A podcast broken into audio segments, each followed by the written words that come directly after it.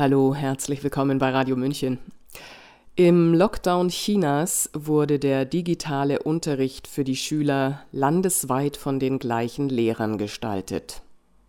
Vielleicht war das auch eine Mehr, aber so stelle ich mir Massenbildung vor. Wir kennen das im Kleinen, wir nennen es Denkschulen, die in bestimmten Universitäten gelehrt werden und assoziieren damit, dass man sie verteidigt, weil es mehrere davon gibt. Irgendwo dazwischen beginnt die Psychologie des Totalitarismus, die Professor Matthias Desmet in seinem gleichnamigen Buch beschreibt. Professor Desmet ist klinischer Psychologe an der Universität Gent und Psychotherapeut. Hören Sie seinen Text Die Psychologie des Totalitarismus vom Rationalismus zur Massenbildung und zur Aussprache der Wahrheit. Bastian Barucker hat übersetzt. Eingelesen wurde er von Sabrina Khalil und Ulrich Alroggen. Ende Februar 2020 begann das globale Dorf in seinen Grundfesten zu wackeln. Die Welt wurde mit einer unvorhersehbaren Krise konfrontiert, deren Folgen unabsehbar waren. Innerhalb weniger Wochen wurde jeder von der Geschichte eines Virus ergriffen, einer Geschichte, die zweifellos auf Fakten beruhte aber auf welchen? Einen ersten Blick auf die Fakten haben wir durch Aufnahmen aus China erhascht. Ein Virus zwang die chinesische Regierung, drakonische Maßnahmen zu ergreifen. Ganze Städte wurden unter Quarantäne gestellt, neue Krankenhäuser wurden eilig gebaut und Personen in weißen Anzügen desinfizierten öffentliche Räume. Hier und da tauchten Gerüchte auf, die totalitäre chinesische Regierung würde überreagieren und das neue Virus sei nicht schlimmer als eine Grippe. Es gab aber auch gegenteilige Meinungen. Es müsse viel schlimmer sein, als es aussah, denn sonst würde keine Regierung so radikale Maßnahmen ergreifen. Zu diesem Zeitpunkt fühlte sich alles noch weit weg von unseren Küsten an, und wir nahmen an, dass die Geschichte es uns nicht erlaubte, das volle Ausmaß der Tatsachen zu beurteilen bis zu dem Zeitpunkt, als das Virus in Europa ankam. Dann begannen wir selbst Infektionen und Todesfälle zu registrieren. Wir sahen Bilder von überfüllten Notaufnahmen in Italien, Konvois von Armeefahrzeugen, die Leichen transportierten, Leichenhallen voller Särge. Die renommierten Wissenschaftler des Imperial College sagten zuversichtlich voraus, dass das Virus ohne die drastischsten Maßnahmen mehrere Millionen Menschenleben fordern würde. In Bergamo heulten die Sirenen Tag und Nacht und brachten jede Stimme im öffentlichen Raum zum Schweigen, die es wagte, die aufkommende Erzählung anzuzweifeln. Von da an schienen Geschichte und Fakten zu verschmelzen, und die Unsicherheit wich der Gewissheit. Das Unvorstellbare wurde Realität. Wir wurden Zeuge, wie fast alle Länder der Welt plötzlich dem Beispiel Chinas folgten und große Bevölkerungsgruppen de facto unter Hausarrest stellten. Eine Situation, für die der Begriff Lockdown geprägt wurde. Es herrschte eine unheimliche Stille, bedrohlich und befreiend zugleich. Der Himmel ohne Flugzeuge, Verkehrsadern ohne Fahrzeuge, Staub, der sich auf den Stillstand der individuellen Bestrebungen und Wünsche von Milliarden von Menschen legt. In Indien wurde die Luft so rein, dass mancherorts zum ersten Mal seit 30 Jahren der Himalaya wieder am Horizont sichtbar wurde. Doch das war noch nicht alles. Wir erlebten auch eine bemerkenswerte Machtübertragung. Fachkundige Virologen wurden als Orwells Schweine, die klügsten Tiere auf dem Bauernhof, anstelle der unzuverlässigen Politiker eingesetzt. Sie sollten die Farm der Tiere mit genauen wissenschaftlichen Informationen führen. Doch schon bald stellte sich heraus, dass diese Experten einige gewöhnliche menschliche Fehler hatten. In ihren Statistiken und Diagrammen machten sie Fehler, die selbst in Anführungszeichen normalen Menschen nicht so leicht unterlaufen würden. Das ging so weit, dass sie einmal alle Todesfälle als Corona-Tod zählten, einschließlich derer, die zum Beispiel an einem Herzinfarkt gestorben waren. Auch hielten sie sich nicht an ihre Versprechen. Diese Experten versprachen, dass sich die Tore zur Freiheit nach zwei Dosen des Impfstoffs wieder öffnen würden, aber dann erfanden sie die Notwendigkeit einer dritten. Wie Orwells Schweine änderten sie über Nacht die Regeln. Zunächst mussten sich die Tiere an die Maßnahmen halten, weil die Zahl der Erkrankten die Kapazität des Gesundheitssystems nicht übersteigen durfte. Stichwort Abflachung der Welle. Doch eines Tages wachten alle auf und entdeckten Schriftzüge an den Wänden, die besagten, dass die Maßnahmen ausgeweitet würden, weil das Virus ausgerottet werden musste. Stichwort Brechen der Welle.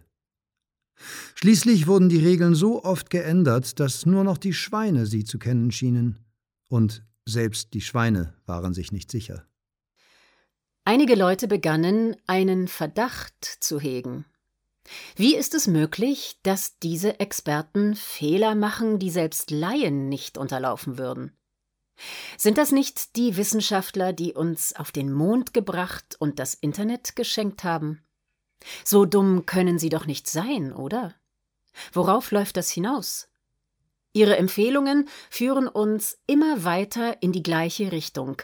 Mit jedem neuen Schritt verlieren wir mehr Freiheiten, bis wir am Ende ein Ziel erreichen, bei dem der Mensch zu einem QR-Code in einem großen technokratischen medizinischen Experiment reduziert wird. So sind die meisten Menschen schließlich sicher geworden. Sehr sicher. Einige waren sich sicher, dass wir es mit einem tödlichen Virus zu tun hatten, das Millionen von Menschen töten würde. Andere waren sich sicher, dass es sich nur um die saisonale Grippe handelte. Wieder andere waren sich sicher, dass das Virus gar nicht existierte und wir es mit einer weltweiten Verschwörung zu tun hatten. Und es gab auch einige, die weiterhin die Ungewissheit ertrugen und sich immer wieder fragten, wie können wir angemessen verstehen, was hier vor sich geht. Zu Beginn der Coronavirus-Krise stand ich vor der Wahl, mich zu äußern. Vor der Krise hielt ich häufig Vorlesungen an der Universität und referierte auf wissenschaftlichen Konferenzen weltweit. Als die Krise begann, beschloss ich intuitiv, dass ich mich öffentlich zu Wort melden würde, diesmal nicht an die akademische Welt gerichtet, sondern an die Gesellschaft im Allgemeinen. Ich würde mich zu Wort melden und versuchen, die Menschen darauf aufmerksam zu machen, dass es da draußen etwas Gefährliches gibt, nicht so sehr das Virus selbst, sondern die Angst und die technokratisch-totalitäre soziale Dynamik, die sie schürt. Ich war in einer guten Position, um vor den psychologischen Risiken der Corona-Erzählung zu warnen.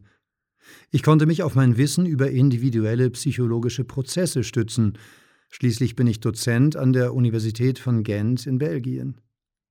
Auf meine Doktorarbeit über die dramatisch schlechte Qualität der akademischen Forschung, die mich lehrte, dass wir Wissenschaft niemals als selbstverständlich ansehen dürfen.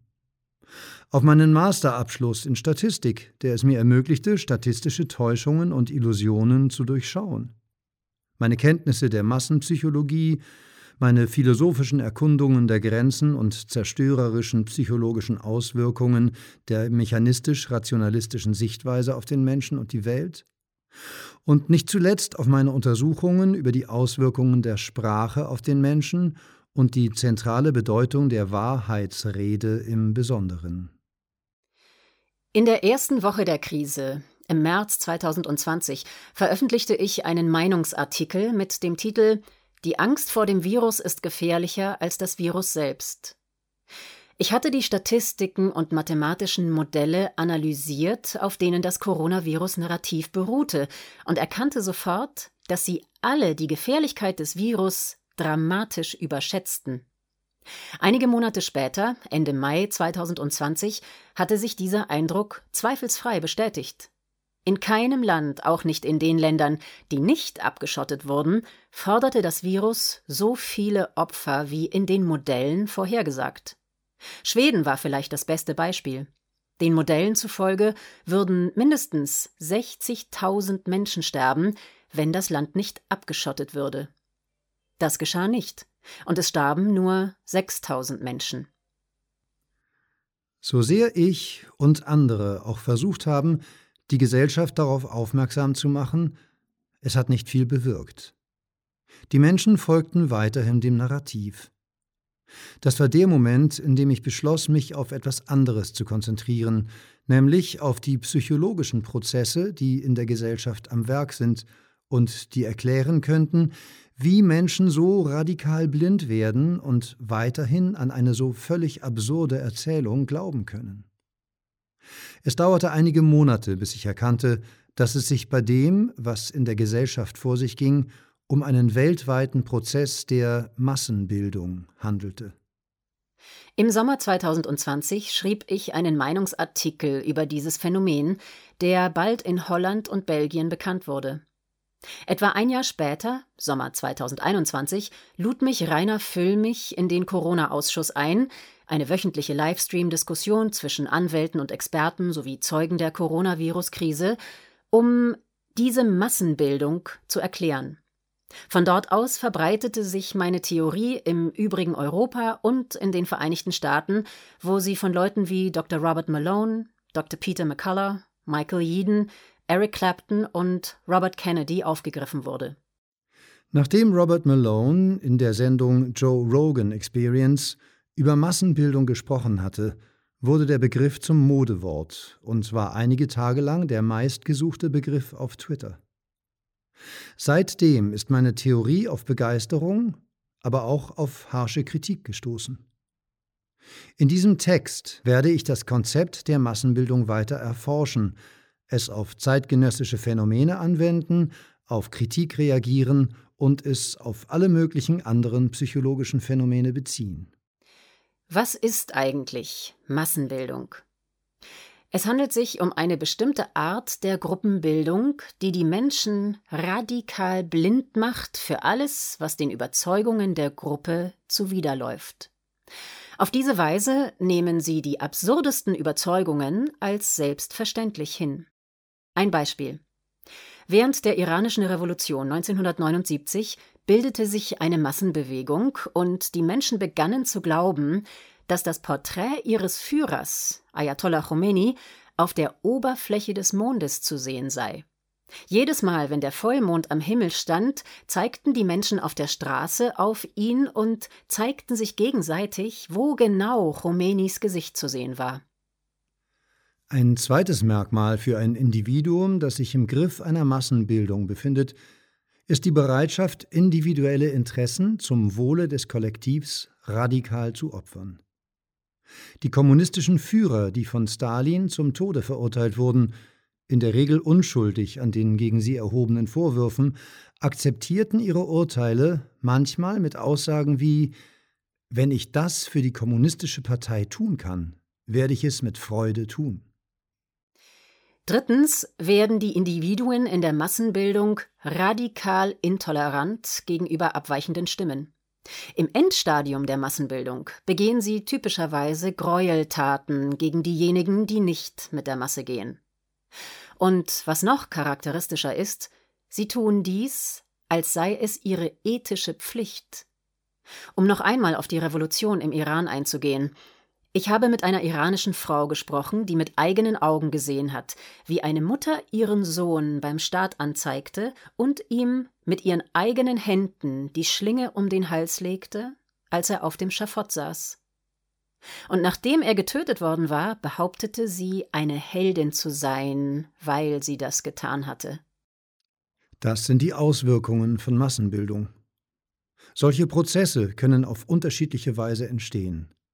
Sie können spontan entstehen, wie in Nazi-Deutschland, oder sie können durch Indoktrination und Propaganda absichtlich provoziert werden, wie in der Sowjetunion. Wenn solche Prozesse jedoch nicht ständig durch Indoktrination und Propaganda unterstützt werden, die über die Massenmedien verbreitet werden, sind sie in der Regel nur von kurzer Dauer und führen nicht zur Bildung eines vollwertigen totalitären Staats. Unabhängig davon, ob sie ursprünglich spontan entstanden ist oder von Anfang an absichtlich provoziert wurde, kann keine Massenbewegung für längere Zeit bestehen bleiben, wenn sie nicht ständig durch Indoktrination und Propaganda unterstützt wird, die über die Massenmedien verbreitet wird. Ist dies der Fall, wird die Massenbildung zur Grundlage einer völlig neuen Staatsform, die erstmals zu Beginn des 20. Jahrhunderts aufkam, dem totalitären Staat. Diese Art von Staat hat eine äußerst zerstörerische Wirkung auf die Bevölkerung, weil er nicht nur den öffentlichen und politischen Raum kontrolliert, wie es klassische Diktaturen tun, sondern auch den privaten Raum. Letzteres kann er tun, weil er über eine riesige Geheimpolizei verfügt, jenen Teil der Bevölkerung nämlich, der sich in der Gewalt der Massenbildung befindet und fanatisch an die von der Elite über die Massenmedien verbreiteten Erzählungen glaubt. Auf diese Weise beruht der Totalitarismus immer auf einem, Zitat, diabolischen Pakt zwischen den Massen und der Elite. Zitat Ende. Hannah Arendt, Elemente und Ursprünge totalitärer Herrschaft. Ich schließe mich einer Intuition an, die Hannah Arendt 1951 formulierte. In unserer Gesellschaft entsteht ein neuer Totalitarismus. Nicht ein kommunistischer oder faschistischer Totalitarismus, sondern ein technokratischer Totalitarismus. Ein Totalitarismus, der nicht von einem Bandenführer wie Stalin oder Hitler angeführt wird, sondern von stumpfen Bürokraten und Technokraten. Wie immer wird ein gewisser Teil der Bevölkerung Widerstand leisten und nicht der Massenbildung zum Opfer fallen. Wenn dieser Teil der Bevölkerung die richtigen Entscheidungen trifft, wird er am Ende siegreich sein. Trifft er die falschen Entscheidungen, wird er untergehen. Um zu erkennen, was die richtigen Entscheidungen sind, müssen wir von einer tiefgreifenden und genauen Analyse der Natur des Phänomens der Massenbildung ausgehen. Wenn wir dies tun, werden wir klar erkennen, was die richtigen Entscheidungen sind, sowohl auf strategischer als auch auf ethischer Ebene. Das ist es, was mein Buch Die Psychologie des Totalitarismus darstellt eine historisch-psychologische Analyse des Aufstiegs der Massen in den letzten paar hundert Jahren, der zur Entstehung des Totalitarismus führte. Die Coronavirus-Krise kam nicht aus heiterem Himmel. Sie reiht sich ein in eine Folge von zunehmend verzweifelten und selbstzerstörerischen gesellschaftlichen Reaktionen auf Objekte der Angst. Terroristen, globale Erwärmung, Coronavirus. Wann immer ein neues Objekt der Angst in der Gesellschaft auftaucht, gibt es nur eine Antwort verstärkte Kontrolle. Der Mensch kann jedoch nur ein bestimmtes Maß an Kontrolle ertragen. Zwangskontrolle führt zu Angst und Angst führt zu noch mehr Zwangskontrolle. Auf diese Weise gerät die Gesellschaft in einen Teufelskreis, der unweigerlich zum Totalitarismus, das heißt zu extremer staatlicher Kontrolle führt und in der radikalen Zerstörung sowohl der psychischen als auch der physischen Integrität der Menschen endet. Wir müssen die gegenwärtige Angst und das psychologische Unbehagen als ein Problem an sich betrachten. Ein Problem, das sich nicht auf ein Virus oder ein anderes Bedrohungsobjekt reduzieren lässt. Unsere Angst hat ihren Ursprung auf einer ganz anderen Ebene, nämlich dem Scheitern der großen Erzählung unserer Gesellschaft. Dies ist die Erzählung der mechanistischen Wissenschaft, in der der Mensch auf einen biologischen Organismus reduziert wird. Eine Erzählung, die die psychologischen, spirituellen und ethischen Dimensionen des Menschen ignoriert und damit verheerende Auswirkungen auf die Ebene der menschlichen Beziehungen hat. Etwas in diesem Narrativ führt dazu, dass sich der Mensch von seinen Mitmenschen und von der Natur isoliert. Etwas darin bewirkt, dass der Mensch nicht mehr mit der Welt um ihn herum in Resonanz geht. Irgendetwas in ihr macht den Menschen zu einem atomisierten Subjekt. Genau dieses atomisierte Subjekt ist, nach Hannah Arendt, der elementare Baustein des totalitären Staates. Auf Bevölkerungsebene schuf die mechanistische Ideologie die Bedingungen, die den Menschen anfällig für die Massenbildung machen. Sie trennte die Menschen von ihrer natürlichen und sozialen Umwelt, schuf Erfahrungen radikaler Sinn und Ziellosigkeit im Leben und führte zu einem extrem hohen Maß an sogenannter freischwebender Angst, Frustration und Aggression.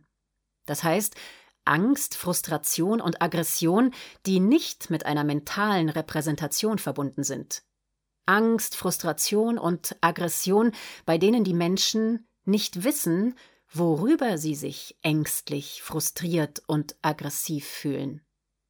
In diesem Zustand werden die Menschen anfällig für Massenbildung.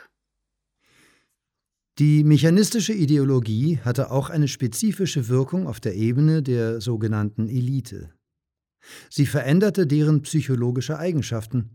Vor der Aufklärung wurde die Gesellschaft von Adligen und Geistlichen geführt, das Ancien Regime. Diese Elite zwang den Massen durch ihre Autorität ganz offen ihren Willen auf. Diese Autorität wurde durch die großen religiösen Erzählungen gewährleistet, die einen festen Halt in den Köpfen der Menschen hatten.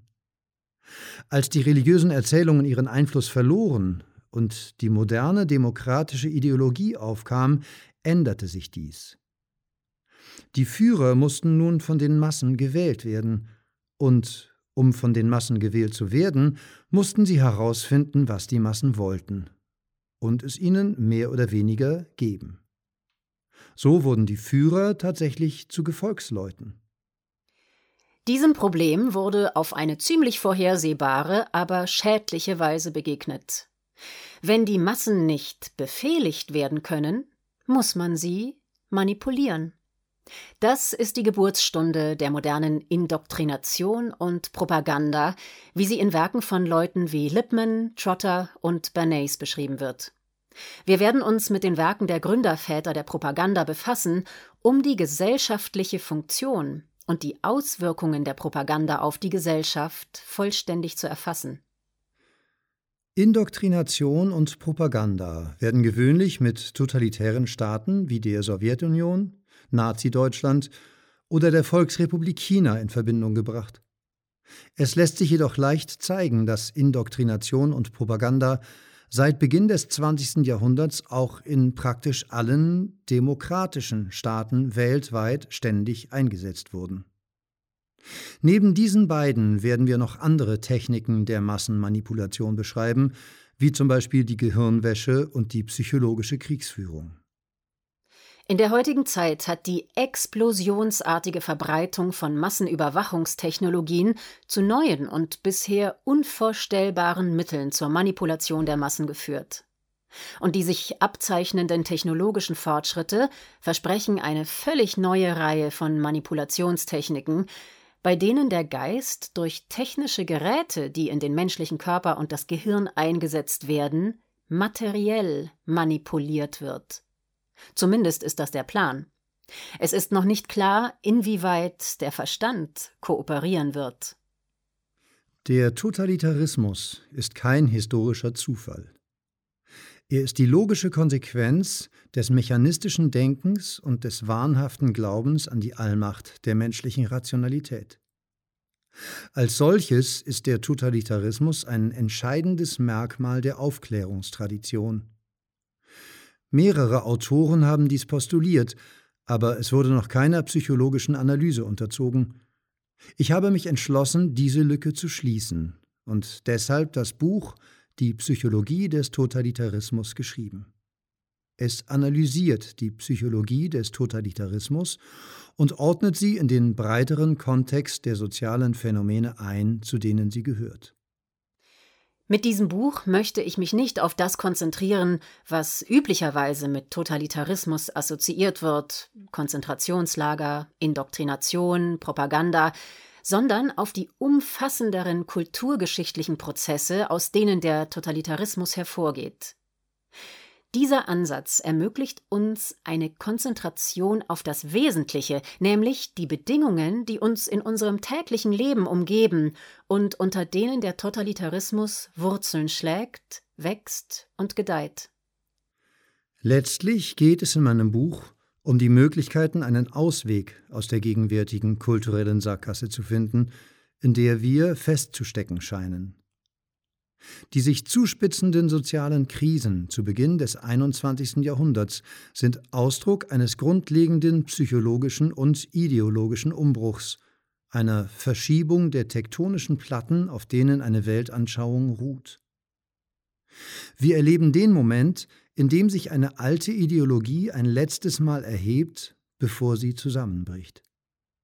Jeder Versuch, die gegenwärtigen sozialen Probleme, wie auch immer sie aussehen mögen, auf der Grundlage der alten Ideologie zu beheben, wird die Dinge nur noch schlimmer machen. Man kann ein Problem nicht mit der gleichen Denkweise lösen, aus der es hervorgegangen ist. Die Lösung für unsere Angst und Unsicherheit liegt nicht in der Zunahme der Kontrolle. Die eigentliche Aufgabe, vor der wir als Einzelne und als Gesellschaft stehen, besteht darin, ein neues Menschen- und Weltbild zu entwerfen, eine neue Grundlage für unsere Identität zu finden, neue Prinzipien für das Zusammenleben mit anderen zu formulieren und eine zeitgemäße menschliche Fähigkeit wiederzuerlangen. Truth Speech. Das Aussprechen der Wahrheit. Sie hörten ein Entree ins Buch Die Psychologie des Totalitarismus des klinischen Psychologen und Psychotherapeuten Professor Matthias Desmet, gelesen von Sabrina Khalil und Ulrich Alroggen. Bastian Barocker hatte den Text übersetzt und auf seiner Seite ist er auch nachzulesen. Mein Name ist Eva Schmidt. Ich wünsche uns physisch, psychisch und mental gesunde Zeiten. Ciao, Servus.